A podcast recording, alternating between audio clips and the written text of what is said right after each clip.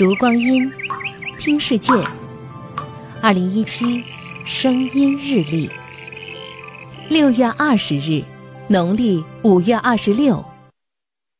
我要告诉你们一个很奇妙的现象：现在我们每天都可以看到十六次日出，因为我们每二零一三年六月二十号上午十点，女航天员王亚平在距离地球三百多公里的太空。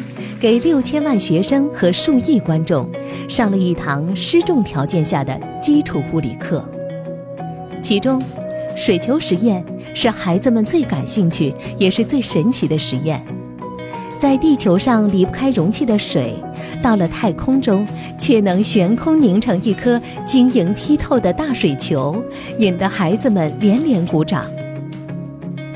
太空授课的意义不仅仅是一次太空实验。也是中国航天综合实力的一次展示，更重要的是，它激发了孩子们探索宇宙的极大兴趣。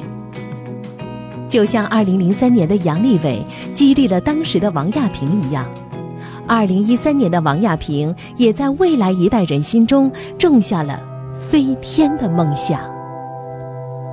看婷在睡袋里，像个大烤肠一样，特别好笑。